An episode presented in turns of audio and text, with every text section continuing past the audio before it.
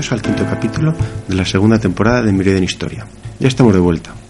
Hoy, como viene siendo habitual y al final, como casi siempre me suelo imponer en los contenidos de los programas, va a tocar volver a América.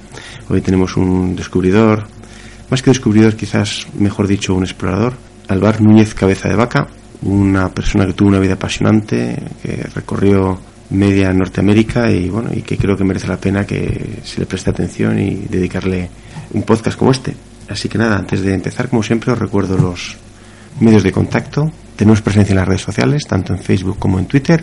En Facebook en el perfil Meridiano Historia y en Twitter en el perfil arroba. Asimismo, disponemos de una cuenta de correo electrónico gmail.com y nada, cualquier sugerencia o comentario que nos queráis hacer, pues eh, ahí tenéis el correo abierto para que, para que nos digáis cualquier cosa. Así que nada, vamos a empezar con el programa. Bueno, pues ya estamos aquí para comenzar otro capítulo. Hoy viajamos al siglo XVI, volvemos a América, ese sitio que a mí me encanta, con otro conquistador, bueno, conquistador o explorador, no sabría cómo denominarlo mejor. Eh, hoy vamos a hablar de Alvar Núñez Cabeza de Vaca una figura histórica digna de ser contada en una película de Hollywood, porque tuvo una vida realmente fascinante. Así que, pues para comentar esto, hoy tenemos con nosotros a José Ramón Vega. José Ramón. Hola, buenas noches. Alberto, ¿qué tal? ¿Cómo estamos? Pues bien, ¿qué tal ha ido la semana? Muy bien, muy bien. Eh, pues preparando un poco de documentación sobre un explorador de talla mundial. O sea, no tiene nada que, digamos, que envidiar a gente como Alejandro Magno o similares eh, dado el recorrido que hace, sus vivencias, desventuras y efectivamente, como dices, tiene una vida completa digna del mejor guion de una película de Hollywood. ¿Te has traído el mapa de Nuevo México y de Florida y todo eso? Un poquito, por lo menos para poder seguir la pista muchas veces. Eh, vamos, es que es un recorrido brutal. Eh, también es una etapa de vida, son cerca de ocho años. Eh, entre recorridos, naufragios, viajes a pie es decir, es eh, automáticamente una epopeya eh, de corte épico. Y también tenemos con nosotros a nuestro querido Alejandro Salman. ¿Qué tal, Alejandro? Hola, buenas noches, Alberto y José Ramón. Aquí estamos una noche más para seguir surfeando entre las olas de la historia. ¿Estás preparado para hacer kilómetros hoy? Preparado, preparado con la mochila a cuestas para hacer kilómetros y, como dice José Ramón, para hablar de este personaje grandioso y yo creo que enigmático al mismo tiempo, lleno de fortaleza como fue Alvar Núñez Cabeza de Vaca. Bueno, pues vamos a empezar, ¿no? Eh, Alvar Núñez Cabeza de Vaca pues, fue un explorador que, bueno, todas sus peripecias se desarrollaron en Norteamérica, básicamente, y en el siglo XVI, en el siglo de la exploración. Y bueno, cuéntanos un poco cómo estaba, antes de nada, cuéntanos un poco cómo estaba Norteamérica, ¿no? Sí, comentar eh, primeramente, Alberto, bueno, eh, para que lo sepan nuestros oyentes como preámbulo, eh, que bueno, tanto Cabeza de Vaca como los otros adelantados en Norteamérica no dudaron en ningún momento en adentrarse, en abruptos y misteriosos terrenos del sur de Norteamérica para seguir ensalzando y enriqueciendo a la corona española y bueno, que por tanto, gracias a todos ellos, pues hoy en día el sur de Estados Unidos tiene sabor español en muchos de sus rincones, que es muy importante tener esta información antes de profundizar ya en el tema de Álvaro Núñez Cabeza de Vaca. Y efectivamente, como tú dices, eh, creo que es importante hablar un poco antes de Norteamérica y de los nativos para que sepamos el territorio por el que deambuló Cabeza de Vaca, para saber qué etnias se encontró, qué tipo de territorios y geografías fue pisando. Y bueno, comentar, por tanto, que bueno, pues antes de desarrollar efectivamente cómo fueron las exploraciones de Alvar Núñez Cabeza de Vaca por el sur del actual Estados Unidos, es importante comentar cómo se poblaron los territorios norteamericanos, que dieron lugar a tribus tan distintas y particulares, lógicamente, dependiendo del lugar en el que estuvieran asentados, es importante señalar que los nativos norteamericanos nada van a tener que ver con los nativos, por ejemplo, de Mesoamérica o de Sudamérica, ya que estos nativos de Norteamérica, digamos que van a ser más feroces, más belicosos, con una mayor fortaleza física, digamos que mucho más orgullosos de su tradición, mucho más orgullosos de su cultura, y que van a poner en duros aprietos a los españoles, ya que los españoles se van a encontrar con nativos eh, que realmente no ceden en ningún momento, que están acostumbrados al enfrentamiento, que no tienen miedo al extranjero por muy desconocido que fuera.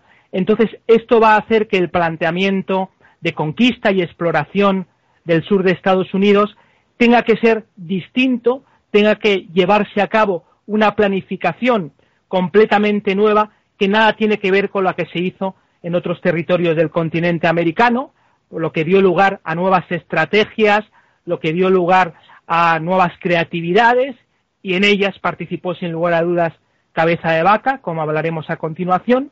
Pero bueno, continuando con Norteamérica y los nativos, realmente hay diferentes teorías sobre cómo se produjo la entrada de los primeros pobladores en Norteamérica, pero bueno, la teoría más objetiva y científica nos indica que muy probablemente entraron a través del llamado estrecho de Bering.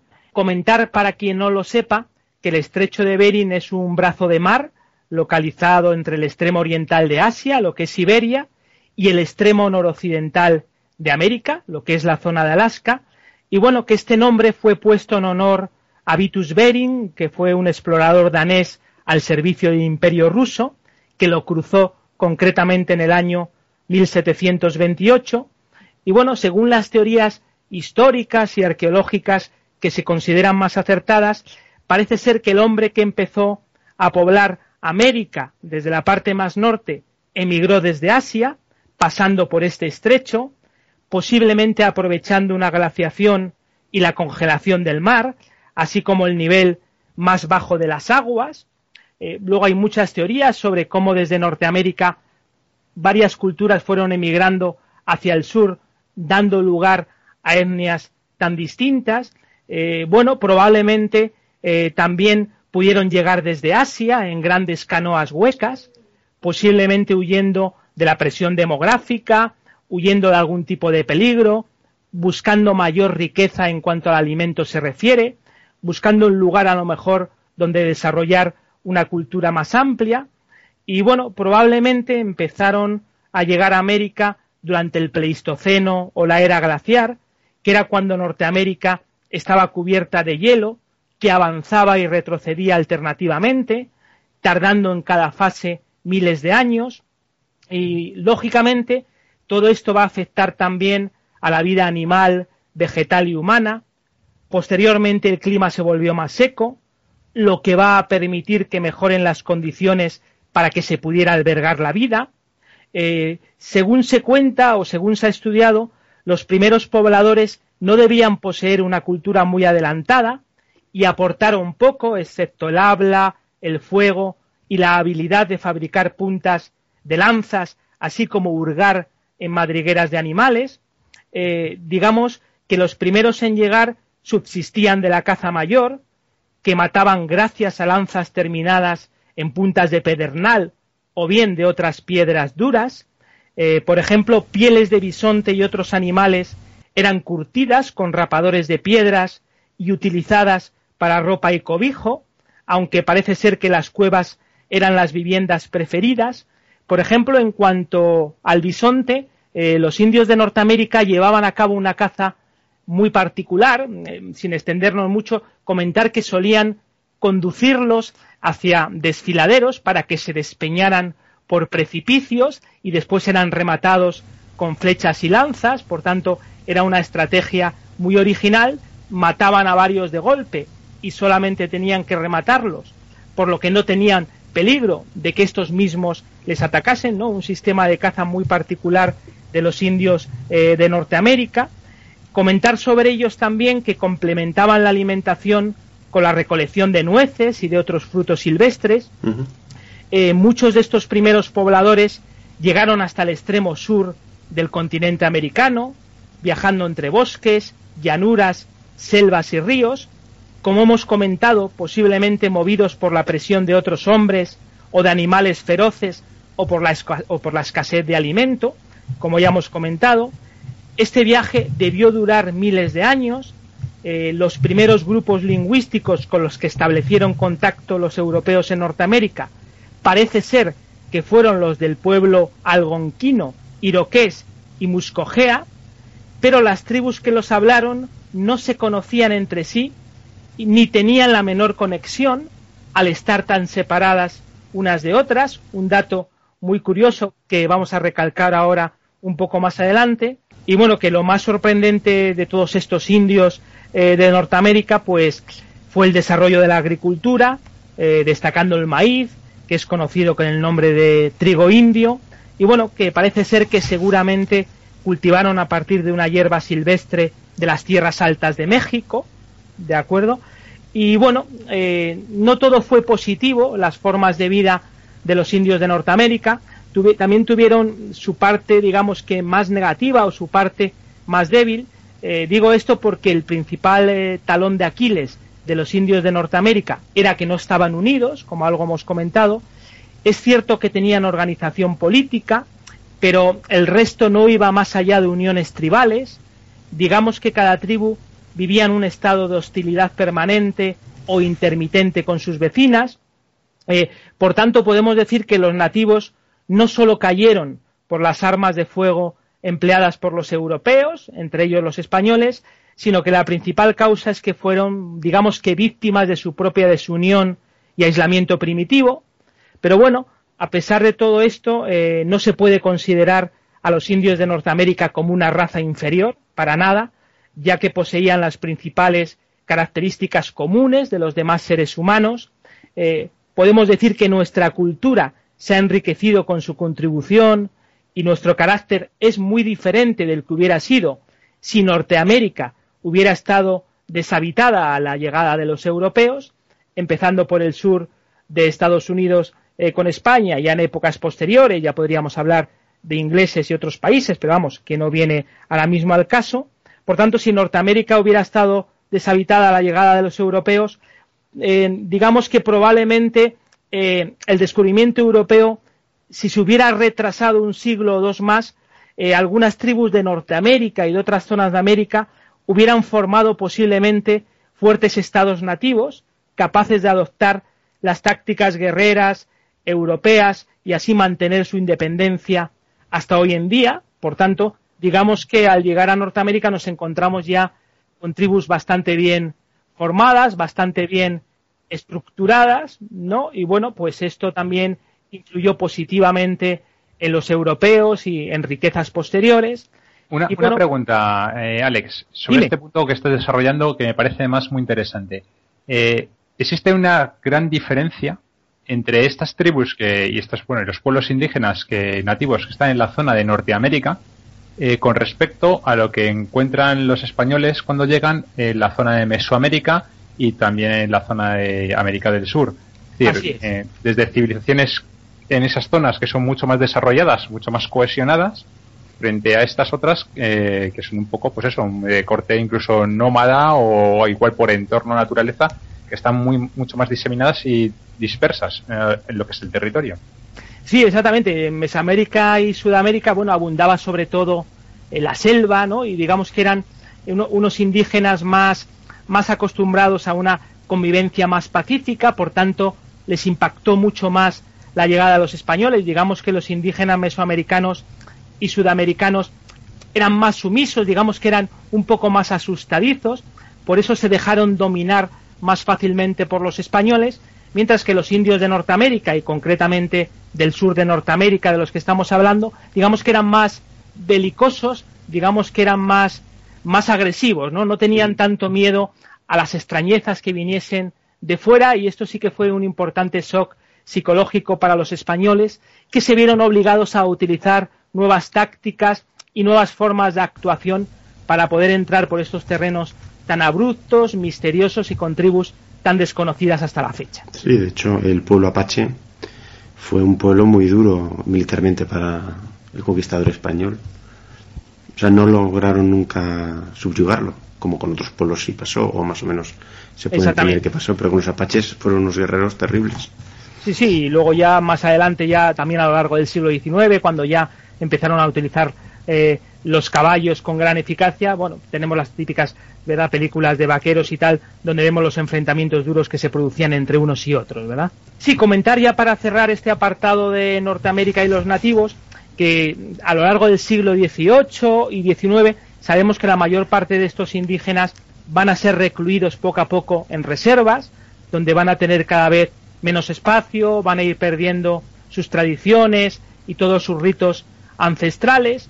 Es uno de los grandes problemas que ha tenido Norteamérica, que no se ha conservado excesivamente bien a los indígenas y todas las riquezas y culturas que habían dejado antaño. Pero bueno, hoy en día todavía se pueden encontrar en varios rincones de Estados Unidos muchos indios ancianos, descendientes de las antiguas tribus de Norteamérica, que siguen hablando con una gran pasión, digamos que de las tradiciones y de los ritos de sus antepasados, todo ello rodeado de un gran colorido y rodeado de un gran enigmatismo, y estos indígenas que todavía perviven, estos ancianos indígenas, pues sin lugar a dudas radian muchísima cultura, mucha serenidad, eh, mucha templanza, mucho amor por la naturaleza y escucharlos siempre deja eh, boquiabierto al visitante o al turista porque nos dejan muchísimos mensajes que la civilización actual ha olvidado y que deberíamos recuperar, ¿no? Pero es una lástima que los indígenas de Norteamérica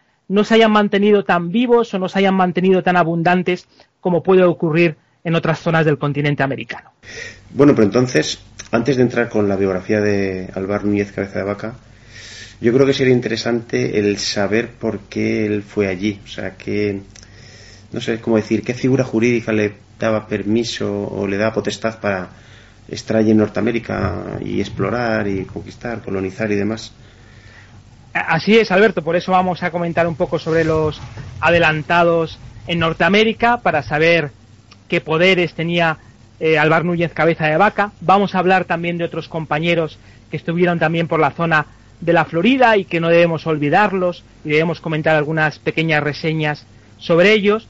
Eh, pues bueno, comentar en cuanto a los adelantados en Norteamérica que España, digamos que selló el continente desde Cabo de Hornos hasta arriba de Río Grande e incluso más allá, e Inglaterra, aún entrando más tarde, dejó el sello de su lengua, leyes y costumbres en la mayor parte de Norteamérica, que se convirtió posteriormente en Estados Unidos y Canadá, y que bueno, ambas naciones lo consiguieron con la colonización y la relativa facilidad de estas conquistas, que digamos que se explica por la completa sorpresa y por la superior técnica de los españoles por lo que nos acontece a nosotros, eh, porque bueno, no olvidemos que los indígenas americanos, de norte a sur, aunque sobre todo vamos a hablar de los del sur, de Norteamérica, pues nos veían como una raza de seres cubiertos de acero, montados en animales que parecían parte de sí mismos, que respiraban fuego, ya que pensaban que el arcabuz estaba conectado de alguna forma con el caballo, ¿no? Algo que era realmente muy curioso, pues, lógicamente en la mentalidad de los nativos en aquel periodo, en aquella época histórica. Y bueno, existían leyendas de Fíbola, que era la ciudad legendaria llena de riquezas, y las siete ciudades de oro, y de la fuente de la eterna juventud en aquel entonces. Eh, por tanto, eh, toda la parte sur de los Estados Unidos, desde Carolina del Sur hasta California, fue explorada por los conquistadores españoles en la búsqueda de tesoros y de nuevos imperios, así como buscando el fabuloso estrecho Danián, que se suponía que cruzaba Norteamérica de este a oeste, estos conquistadores se llamaban adelantados y bueno, poseían permisos especiales de exploración dados por el rey de España o bien por el virrey de México. Los españoles van a introducir caballos y animales domésticos.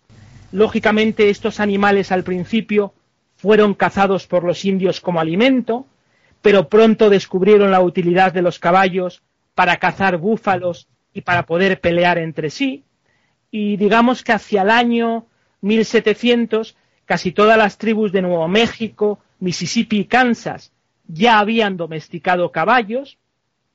Y bueno, ya centrándonos en cuanto a los adelantados españoles, eh, aparte de Álvar Núñez Cabeza de Vaca, del que vamos a, del que vamos a profundizar a continuación, eh, tenemos que destacar algunos otros, como por ejemplo eh, Pánfilo de Narváez, que va a llegar al Golfo de Florida en torno al año 1527, llegando incluso hasta la desembocadura del Mississippi y arrojado por un naufragio a la costa de Texas, eh, siendo uno de los supervivientes precisamente Alvar Núñez Cabeza de Vaca, que pasó varios años entre los indios hasta que pudo llegar a México.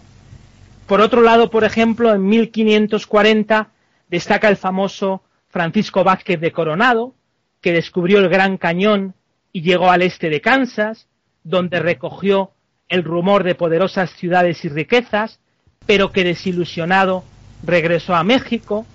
También fue importante Hernando de Soto, que había servido a Francisco Pizarro en Perú, y bueno, que en el año 1541 exploró la Florida y llegó al Mississippi, concretamente cerca del actual Memphis, y que se acercó incluso cerca del actual Arkansas hasta que finalmente murió.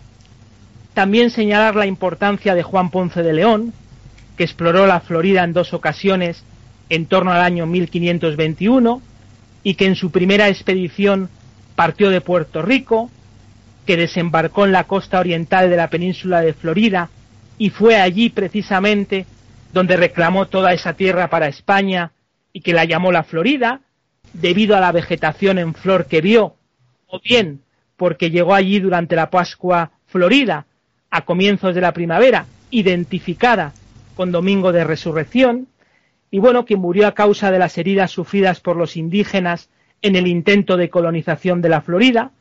Eh, por tanto, con esto lo que queremos decir es que, eh, por tanto, los indios norteamericanos que se fueron encontrando, todos los adelantados españoles, primero dieron la bienvenida, luego lucharon contra ellos y finalmente se vieron sometidos, nos aportaron interesantes productos como maíz, tabaco, patata, mandioca y chocolate, nos enseñaron numerosas habilidades y se mezclaron posteriormente con los europeos, lo que hace que actualmente millones de personas de Estados Unidos y Canadá pues tengan sangre de indios norteamericanos en sus venas, es algo que no debemos olvidar, por tanto, nosotros colonizamos o digamos que exploramos la parte sur de Estados Unidos, pero también asimilamos numerosas riquezas de los indígenas norteamericanos, por tanto, digamos que fue un aprendizaje mutuo entre los dos.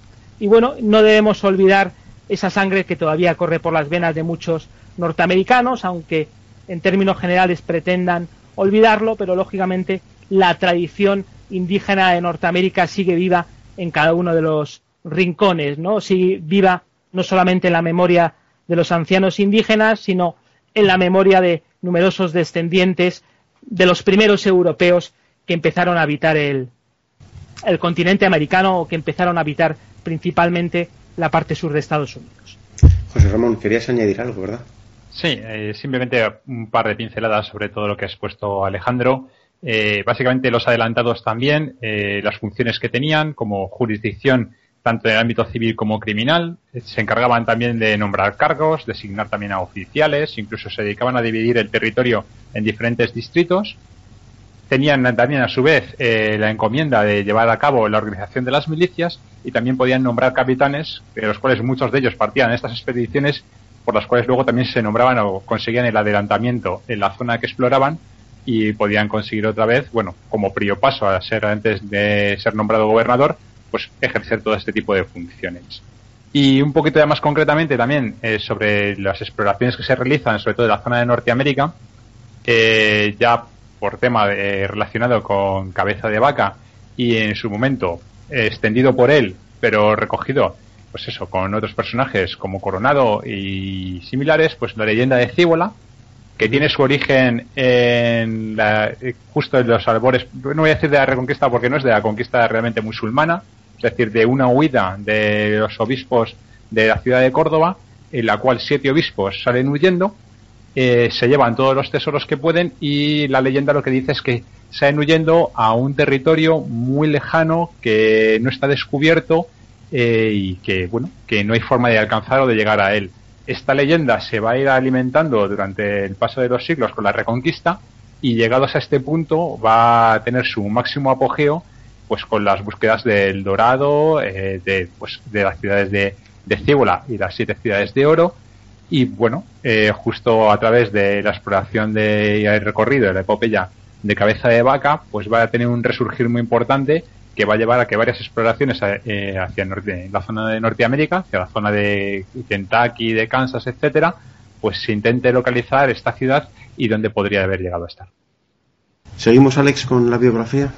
Sí, de acuerdo. Sí, vamos a comenzar ya con la parte más jugosa de esta exposición. Vamos a hablar de este personaje curioso, de este gran explorador español, de Alvar Núñez, cabeza de vaca.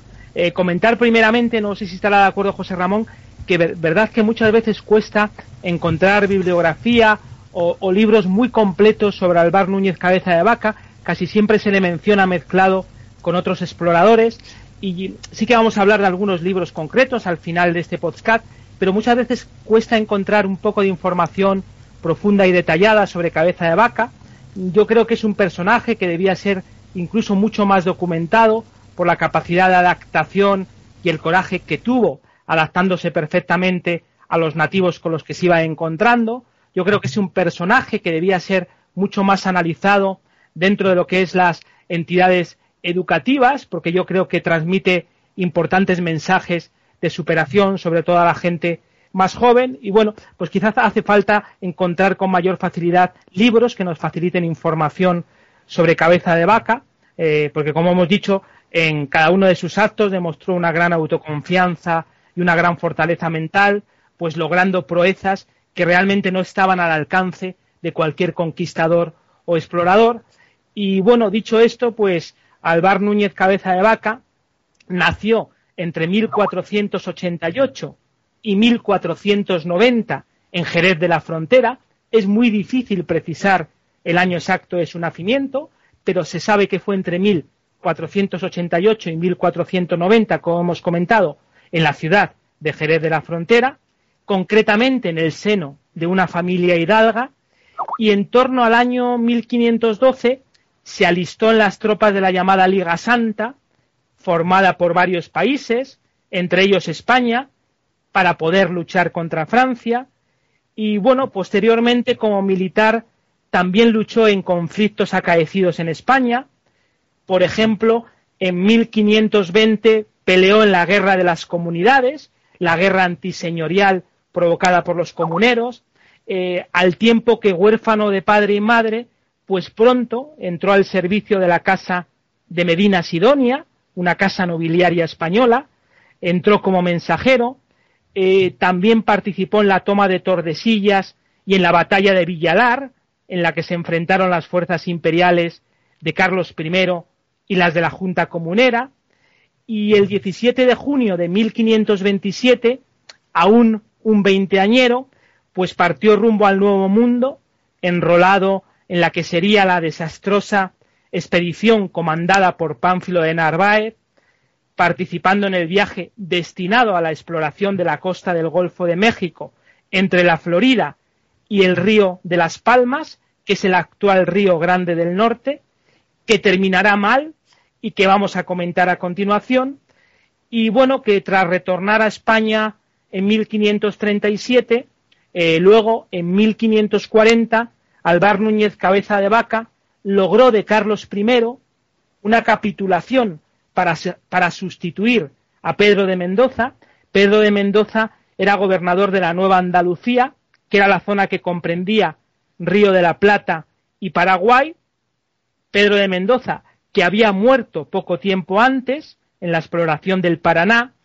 Entonces, digamos que uno de los objetivos de Alvar Núñez Cabeza de Vaca era socorrer a la colonia española establecida en la zona, eh, comprometiéndose además a aportar 8.000 ducados propios para poder financiar la expedición, y a cambio Carlos I lo va a nombrar capitán general, gobernador y adelantado del territorio del Río de la Plata. ¿Qué pasa? Que luego posteriormente va a ser acusado de su mal gobierno, se va a ver obligado a regresar a España, en donde el Consejo de Indias confirmó el destierro, deportándolo a Orán, en Argelia. Tras un periodo de ocho años, Felipe II le va a conceder el indulto y el cargo de juez en la Casa de Contratación de Sevilla.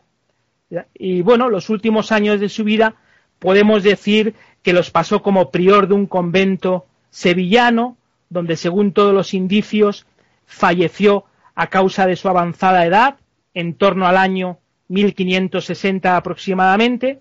Digamos que este es un poco el resumen de las hazañas políticas y militares llevadas por Cabeza de Vaca, ahora a continuación ya nos meteremos en sus expediciones propiamente dichas en el sur de Estados Unidos y en su relación profunda con los indios.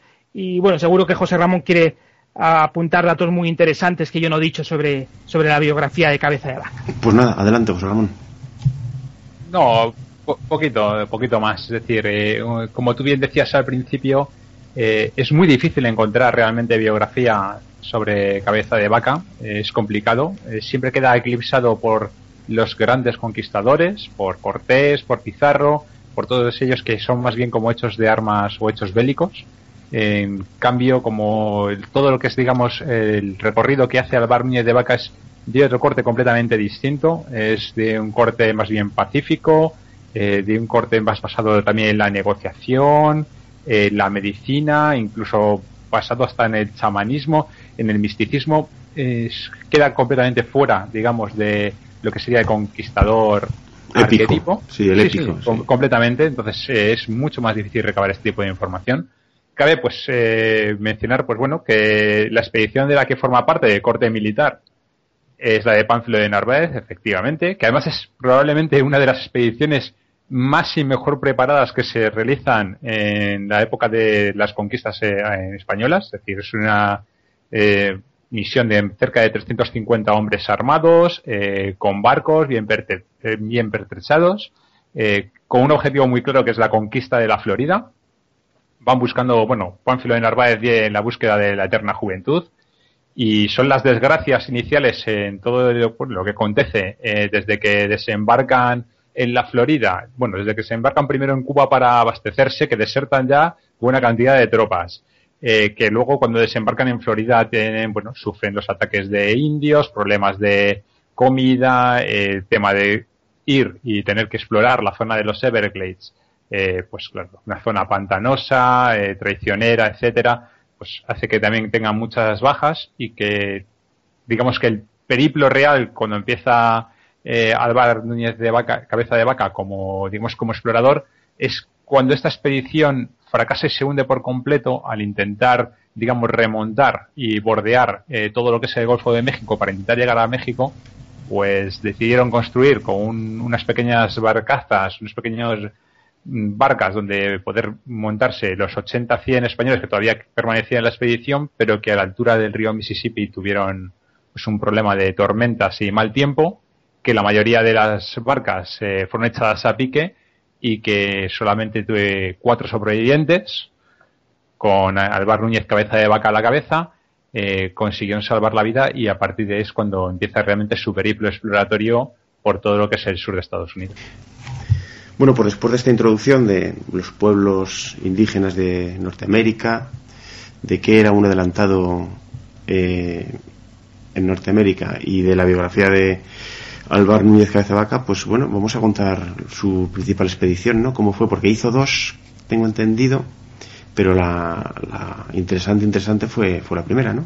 Bueno, comentar en cuanto a la expedición de Alvar Núñez Cabeza de Vaca, que bueno, que en 1527 pues va a participar como tesorero y alguacil mayor en la expedición de Pánfilo de Narváez, que va a estar compuesta por cinco navíos y aproximadamente unos 600 hombres, esta expedición va a partir concretamente de Sanlúcar de Barrameda, lo que es en la provincia de Cádiz, y bueno, que tras hacer escala en Santo Domingo y Cuba, se va a encaminar hacia las costas de la Florida, donde en abril de 1528, pues bueno, digamos que una tempestad les va a obligar a desembarcar en la bahía de Tampa, y bueno, muy pronto van a empezar las primeras calamidades, ya que en Santo Domingo unos 140 marinos abandonaron la expedición y parece ser que en Cuba murieron 70 hombres en una fuerte tormenta. Después de estos infortunios, finalmente van a poder llegar a la costa de Florida en el año 1528. Y bueno, Pánfilo de Narváez parece ser que decidió seguir la expedición por tierra, aunque Cabeza de Vaca no dejó de desaconsejárselo pero Pánfilo de Narváez en este caso hizo caso omiso y bueno, se internaron por tierras de los hostiles indios apalaches, sufrieron la escasez de víveres y el acoso de enfermedades, lo que les hizo regresar al litoral, y bueno, al no encontrar los navíos de su flota, continuaron la travesía en busca del río Grande en cinco canoas improvisadas que volvieron a naufragar poco después de superar el delta del Mississippi, en la isla de Malado, eh, concretamente a la altura de Galveston, Texas, y posteriormente a esto, pues digamos que Narváez y la mayoría de los expedicionarios murieron, mientras que unas pocas decenas de supervivientes, con Alvar Núñez cabeza de vaca entre ellos, pues fueron hechos prisioneros por los indígenas.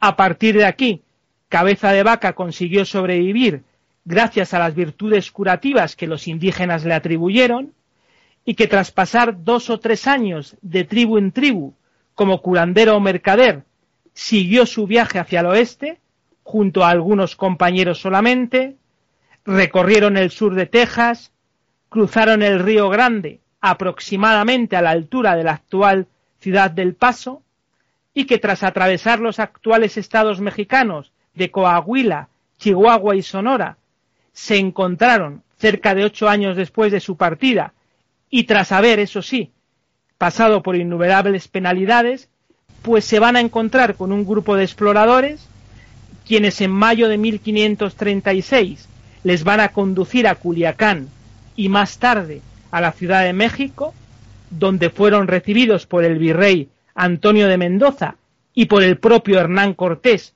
con todos los honores posibles. Y bueno, digamos que Alvar Núñez Cabeza de Baja Alvar Núñez Cabeza de Vaca trajo consigo, además, pues las primeras noticias sobre las legendarias siete ciudades de Cíbola y Quivira, ricas en oro, que expediciones posteriores, como por ejemplo las de Marcos de Niza o Vázquez de Coronado, intentaron hallar. Un dato eh, curioso esta información que proporcionó al llegar a territorio mexicano.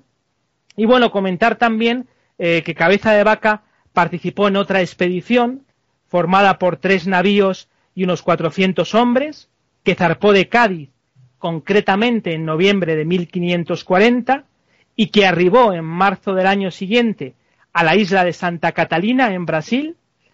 Y bueno, a partir de aquí decidió entonces, pues tras enviar pequeñas expediciones de reconocimiento, pues llegar por tierra hasta Asunción, siguiendo la ruta que había abierto Alejo García 15 años antes, y bueno, en su marcha que se inició en noviembre de 1541, pues atravesó parte de las selvas brasileñas y descubrió las cataratas del Iguazú, llegó a Asunción en marzo de 1542 y se hizo cargo del gobierno que hasta la fecha había ejercido Martínez de Irala, y bueno, durante su gobierno en Paraguay, digamos que llegó a tratos con los indios guaraníes, para pacificar el país y mantener bajo control otras tribus indígenas más belicosas, y a pesar de que fracasó en su intento de repoblar Buenos Aires y de adentrarse por la región del Chaco, sí que remontó el río Paraná y fundó en 1543 el puerto de los Reyes, por tanto en su recorrido sí que llevó a cabo importantes eh, fundaciones, sí que llevó a cabo importantes eh, progresos y bueno, sin lugar a dudas fue una expedición complicada tanto por mar como por tierra y luego lo que vamos a profundizar ya más adelante va a ser ya la relación profunda que va a tener con los indios que se va encontrando paso a paso, qué hace con ellos, cómo son la reacción de los mismos, cómo se ve obligado él a reaccionar para sobrevivir y para pervivir como amigo entre los indígenas, pues eso lo veremos en el apartado siguiente. Pues perfecto. Hombre, antes de añadir, antes de hacer una pausa, me gustaría añadir que en, esa expedición que acontece después del naufragio, eh, se ha calculado que más o menos recorrió 8.000 kilómetros a pie, claro, lógicamente, a pie por Norteamérica. O sea, tela, ¿eh? Sí, sin lugar a dudas, una odisea tremenda y profunda. Sí, sí, porque como dices, naufragó, eh, ¿dónde? Por, ¿En Tampa, en, la Florida o...? En Mississippi. Mississippi. A, la altura, de Mississippi. Pues recorrió todo Nuevo México hacia el oeste y, entró en el pues en el virreinato por Veracruz, o sea, es que recorrió todo lo que es. Y ahora comentaremos el hambre, las precariedades que sufrieron, que realmente fue una aventura que rozó lo macabro, ¿no? Bueno, pues si os parece, hacemos una pausita y nos lo cuentas en unos minutos. De acuerdo.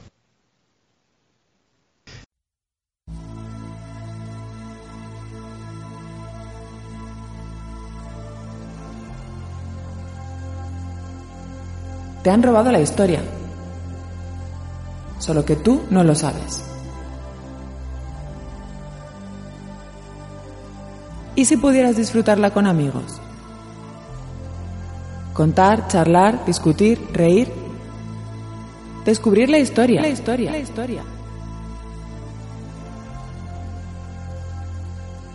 Eso hacemos en nuestro podcast de historia. Eso hacemos en Histocast. Te invitamos a disfrutar tanto como nosotros. Escúchanos en iVoox, iTunes e istocast.com. Istocast. Istocast.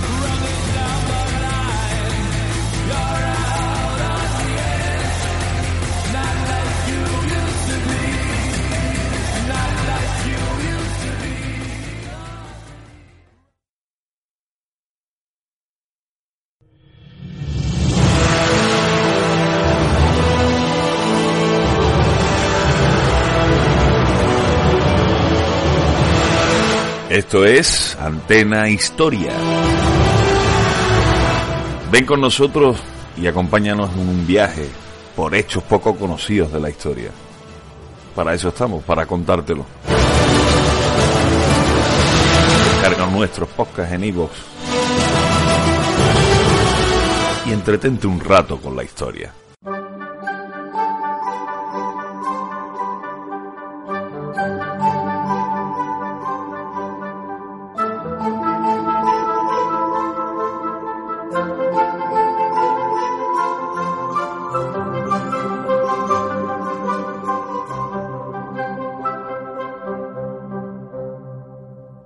Antena Historia. Bueno, pues ya hemos comentado la gran expedición que tuvo Álvaro Núñez Cabeza de Vaca y ahora sería interesante ver su relación con los indios. Sí, yo creo que llegamos a la parte más importante donde más fuerza histórica tiene Álvaro Núñez Cabeza de Vaca, lo que le hace más legendario y lo que hace mucho más meritorio toda su expedición. Sin lugar a dudas vamos a ver que en esta relación que Cabeza de Vaca tuvo con los indios, demostró grandes conocimientos antropológicos, demostró grandes habilidades etnológicas, porque se mezcló entre ellos a la perfección, logrando la supervivencia, logrando lo que otros no consiguieron, otros sucumbieron en manos de los indígenas y Alvar Núñez Cabeza de Vaca consiguió que le vieran como amigo y colaborador, es lo que vamos a desarrollar ahora a continuación. Bueno, comentar primeramente que Cabeza de Vaca escribió un libro llamado Naufragios, donde narra las vicisitudes de los cuatro únicos supervivientes de la expedición de Pánfilo de Narváez a Florida en 1527, que fueron capturados por los indios en la costa del Golfo de México, conviviendo con ellos durante ocho años como esclavos, como comerciantes y como curanderos, y que por sus propios medios lograron escapar y haciéndose pasar entre los nativos como curanderos y magos, gracias a los conocimientos médicos que tenía Alvar Núñez Cabeza de Vaca. Posteriormente atravesaron a pie el suroeste de los actuales Estados Unidos y norte de México, deambulando por la extensa zona que hoy es la frontera entre México y Estados Unidos y llegando a la zona del río Bravo. Siguiendo el curso del río, encontraron tribus dedicadas a la caza del bisonte con las que convivieron bastante tiempo. Eh, digamos que más tarde, en torno al año 1536, tras ocho años desde que naufragaron, pues encontraron a un grupo de exploradores españoles a orillas del río Sinaloa, logrando volver al territorio bajo control español, ya hemos comentado algo antes, la colonia de Nueva Galicia, dentro del virreinato de Nueva España, eh, por tanto, lo que era una orgullosa flota de conquista, digamos que se, que se transformó en un penoso viaje por un territorio inhabitable y repleto de indios hostiles, eh, la dispersión de las tropas, la ineptitud de Narváez y el hostigamiento de unos indios irreductibles hicieron que los españoles tomaran tierra en las peores condiciones posibles, sin apenas armas, material o aprovisionamiento, lo que provocó que los supervivientes fueran reducidos a la esclavitud por unos indios plenamente adaptados al medio, como comentamos un poco al principio de la exposición. Y bueno, Alvar Núñez Cabeza de Vaca presenció las penalidades de sus antiguos compañeros de viaje, obligados incluso en algunos casos al canibalismo. Él pudo sobrevivir gracias a una actitud más cauta, aceptando con resignación la situación de sometimiento a los indígenas. Así permaneció varios años hasta que finalmente logró escapar. Entonces llegó el momento de decidir qué hacer, pues se encontraba solo en medio de un continente pues repleto de indios dispuestos a matarle. Eh, digamos que su carácter eh, observador pues le va a llevar a convertirse en intercambiador de productos entre la costa y el interior. Eh, esta penosa tarea la tuvo que desarrollar durante varios años con la única recompensa de tener que comer. Comenzó así poco a poco su adaptación a la comarca, aprendiendo varios dialectos indios y recorriendo siempre a pie un extenso territorio en lo que hoy es el estado de Texas. Y bueno, eh, a raíz de esto podemos comentar que sus penalidades se suavizarán eh, cuando de manera fortuita los, indias, los indios le vieron como un curandero o como un hombre medicina, eh, cabeza de Vaca se hizo pasar por curandero para poder sobrevivir, aunque realmente únicamente soplaba, rezaba y santiguaba a los enfermos. Estos sanaban sin duda gracias a la autosugestión, o eso se contaba, y bueno, en sus crónicas escribió eh, que un día le trajeron un indio, le trajeron un indio que estaba herido con una flecha en el corazón, y se dice, y se dice que cabeza de vaca le abrió el pecho con un cuchillo y extrajo la flecha, parece ser que luego tapó la herida con una raspa de cuero, los indios se guardaron la flecha como si fuera algo mágico, enseñando la tierra adentro para que la viesen los que allí estaban, ¿no? Bastante curioso, ¿no? Cómo salió muy bien de este lío en el que estaba metido. Y en otra ocasión nos cuenta que estuvieron con un grupo de indígenas con los que pasaron mucha hambre porque parece ser que solo les daban de comer unas frutas verdes que tenían y que decían que daban mucha sed. En esta tribu eran obligados a roer cueros para ablandarlos, lo que aprovechaban incluso para comer esas raeduras y calmar el hambre. Sin lugar a duda, las calamidades por las que pasaron eh, fueron terribles, ¿no? Más hambre que Carpanta, como se dice, como el protagonista este del famoso cómic. Y bueno, por tanto, soportaron calamidades sin cuento, se alimentaron de hierbajos, de pajarracos, eh, cuando no tenían que salir por piernas perseguidos por los nativos, es decir, podían comer en momentos determinados, otras veces tenían que salir corriendo porque venían los indios tras ellos, y bueno, sin embargo, en no pocas ocasiones, estos sí que les tuvieron en alta estima y realmente les llegaron a considerar como verdaderos curanderos y chamanes, eh, la leyenda incluso apunta a alguna resurrección milagrosa. Bueno, ahí lo dejamos.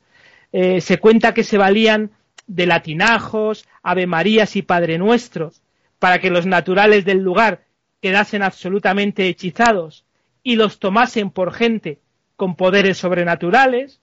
Eh, su fama se va a extender. Gracias a ello, Cabeza de Vaca pues va a poder atravesar los actuales estados de Arizona y Nuevo México para llegar por fin a establecer contacto con los españoles de México. Digamos que era el año 1536, habían pasado nueve años de privaciones y exploraciones que le permitieron pasar a la historia como uno de los mayores exploradores del continente americano, sin lugar a dudas.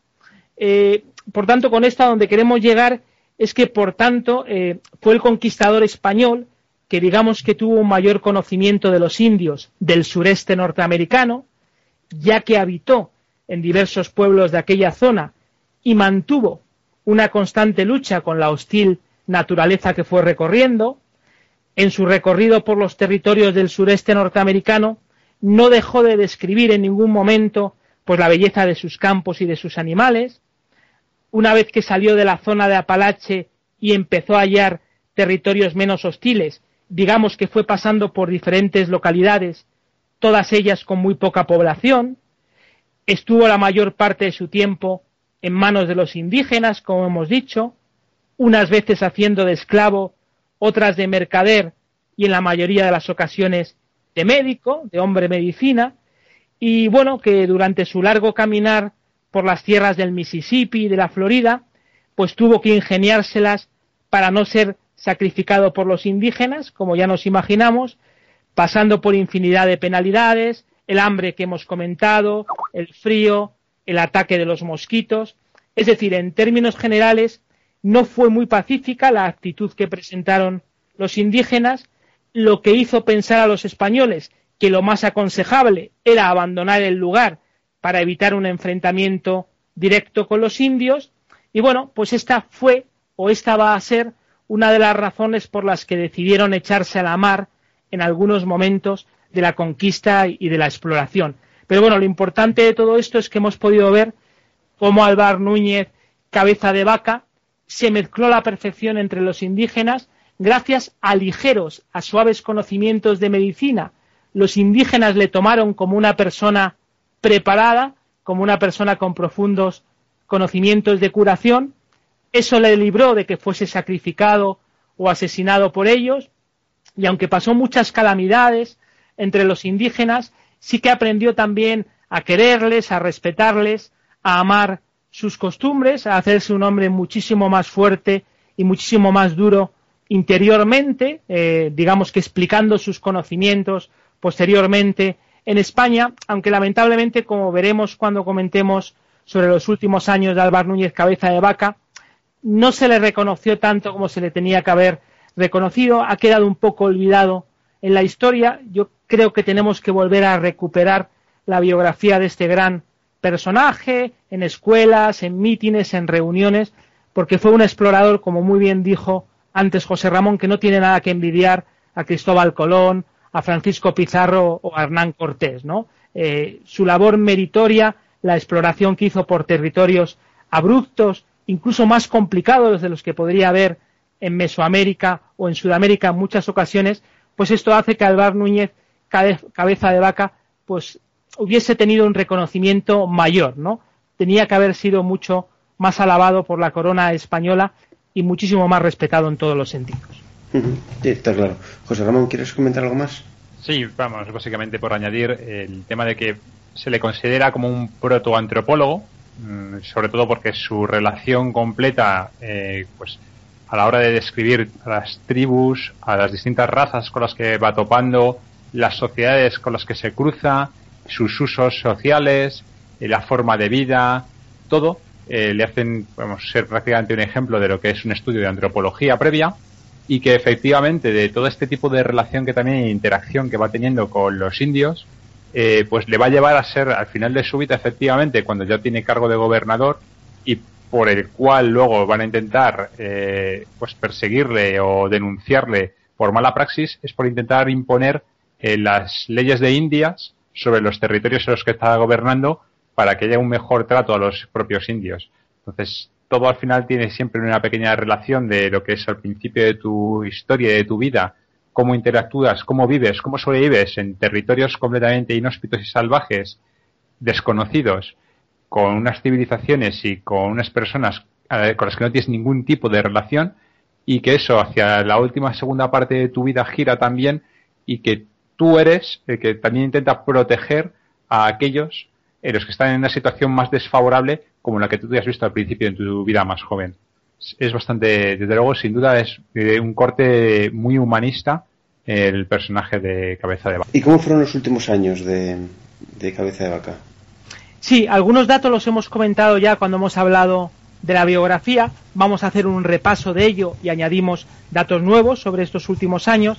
Bueno, después de todas estas eh, hazañas, después de todas estas circunstancias tan penosas que pasó, podemos comentar que el resto de su vida pues la va a pasar como gobernador del Río de la Plata, en el actual Paraguay. Eh, digamos que allí eh, organizó nuevas expediciones en las que descubrió las impresionantes cataratas del Iguazú. Eh, sin embargo, su gestión no fue todo lo, todo lo, afortunada que se esperaba y fue depuesto por un motín. las dificultades más importantes de su gobierno, digamos que surgieron en su relación con los oficiales del rey y con la camarilla de Martínez de Irala, que ambicionaba todavía el gobierno del Río de la Plata.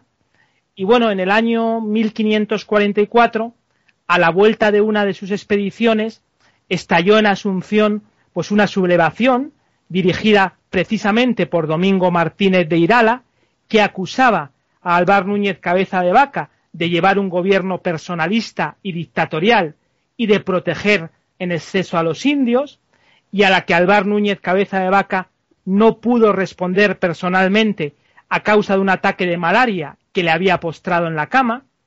Y por tanto de esta manera pues fue apresado, juzgado y encerrado durante diez meses, al cabo de los cuales fue deportado a España, saliendo de Asunción a bordo del navío El Comunero, concretamente en marzo de 1545, el Consejo de Indias confirmó el destierro, deportándolo a Orán, en Argelia, y bueno, que tras un periodo de ocho años, pues Felipe II le concedió el indulto y el cargo de juez en la Casa de Contratación de Sevilla, y bueno, los últimos años de su vida podemos decir que los pasó como prior de un convento sevillano, donde según todos los indicios falleció, eh, por tanto, nos queda decir como, eh, cierre a estos últimos años eh, de cabeza de vaca, que tras su regreso a España, ya cansado y olvidado, pues se dedicó a escribir sus aventuras en un libro titulado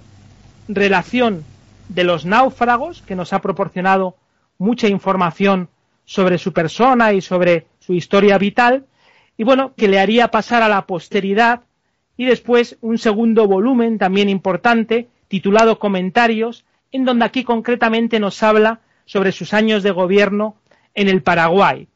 Por tanto, como podemos ver, bueno, pues sufrió motines, eh, sufrió envidias, estas deportaciones que hemos comentado. No fue un final demasiado estiloso, ¿verdad? No fue un final demasiado elitista para una persona que hizo tanto por las exploraciones en el sureste de Estados Unidos, que tanto luchó por sobrevivir y para poder llegar nuevamente a España y transmitir sus conocimientos y engrandar la riqueza de la corona española.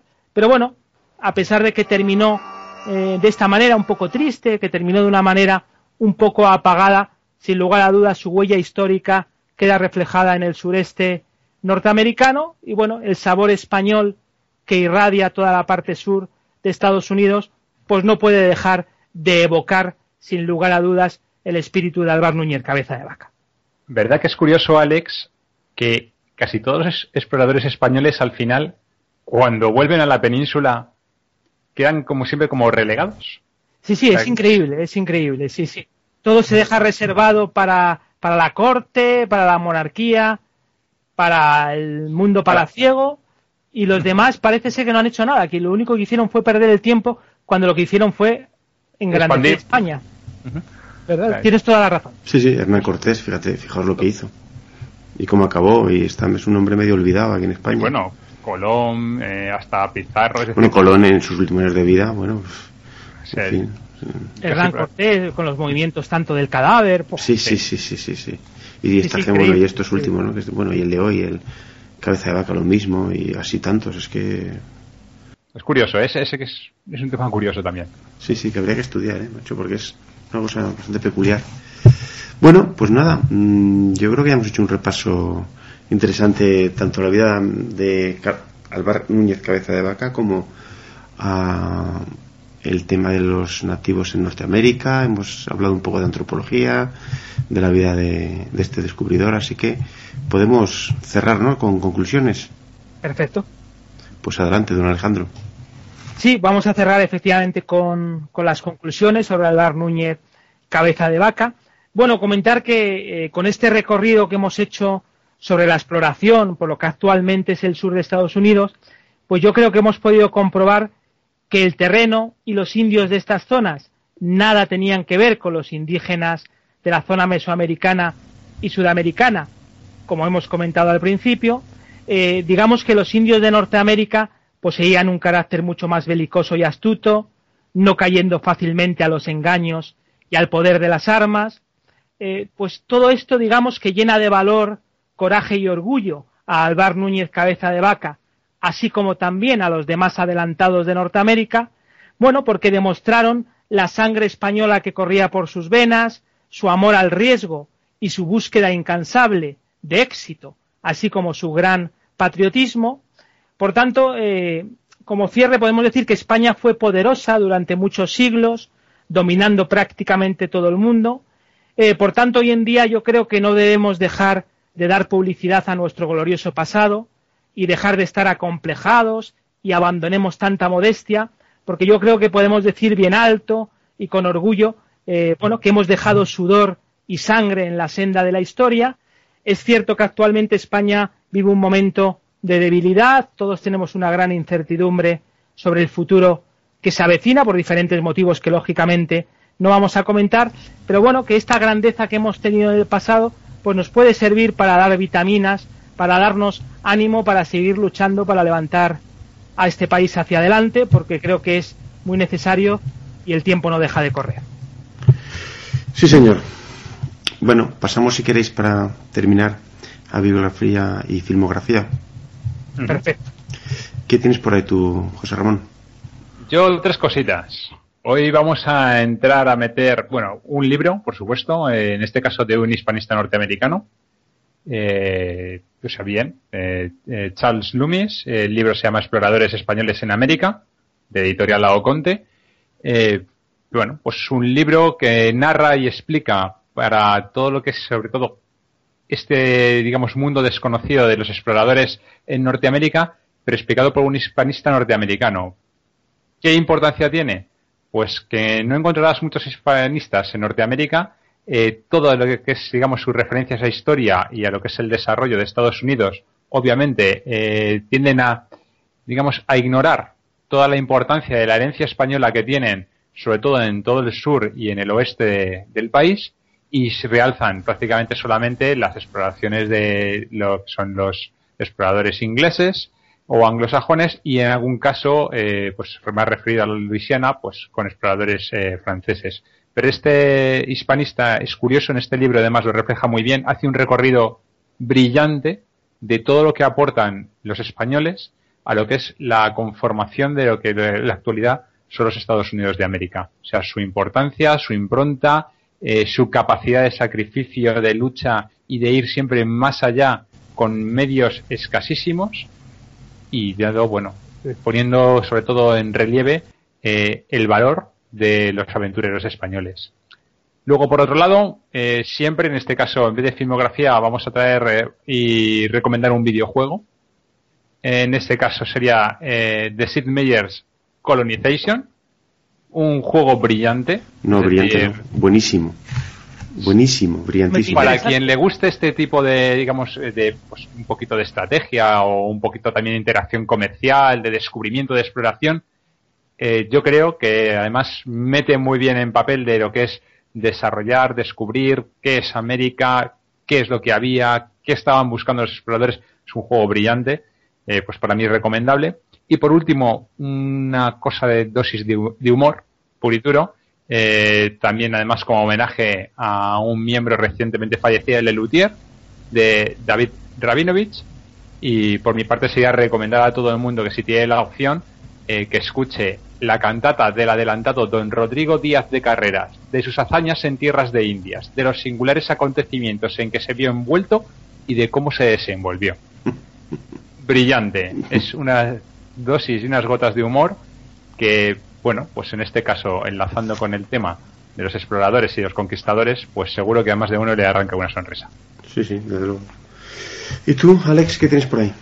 Sí, mira, yo tengo dentro de lo complicado que es encontrar bibliografía de cabeza de vaca, como hemos comentado, hay un libro que se llama Los naufragios de Alvar Núñez, cabeza de vaca, dos puntos, historia y ficción, digamos que mezcla acontecimientos históricos reales con parte de mito y leyenda, pero bueno, que puede ser una combinación interesante para fomentar la lectura de este libro. El autor es Luis Robert.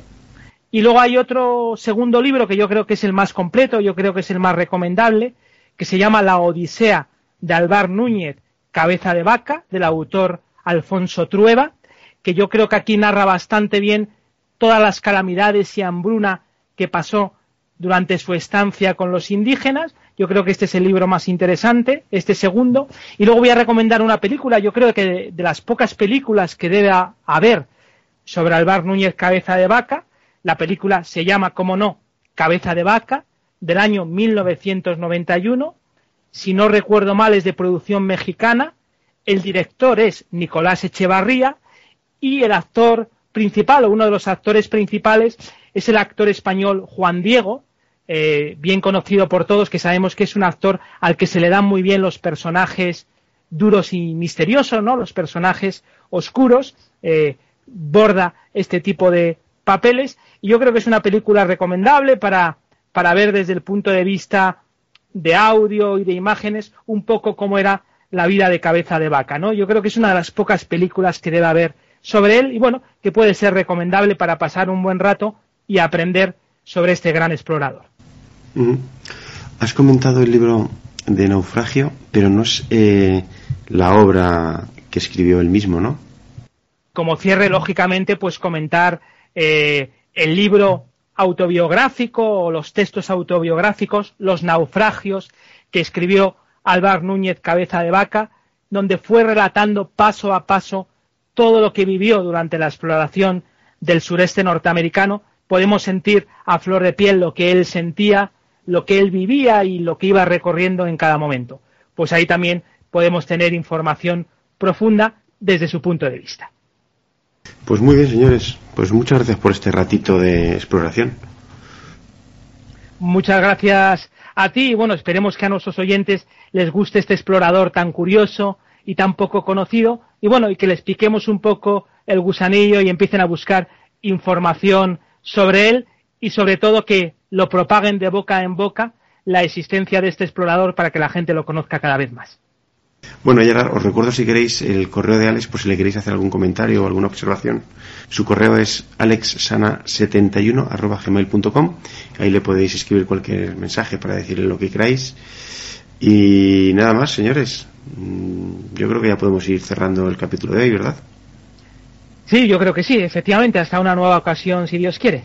Pues nada, pues muchas gracias por venir, José Ramón, muy amable. A vosotros, a vosotros por invitarme, yo siempre encantado de colaborar. Un placer tenerte aquí. Y Alex, eres un crack, sigue así. y nos vemos en el siguiente capítulo, ¿verdad? Sí, bueno, ya sabemos que los cracks son todas aquellas personas que se dedican a escucharnos, ¿verdad?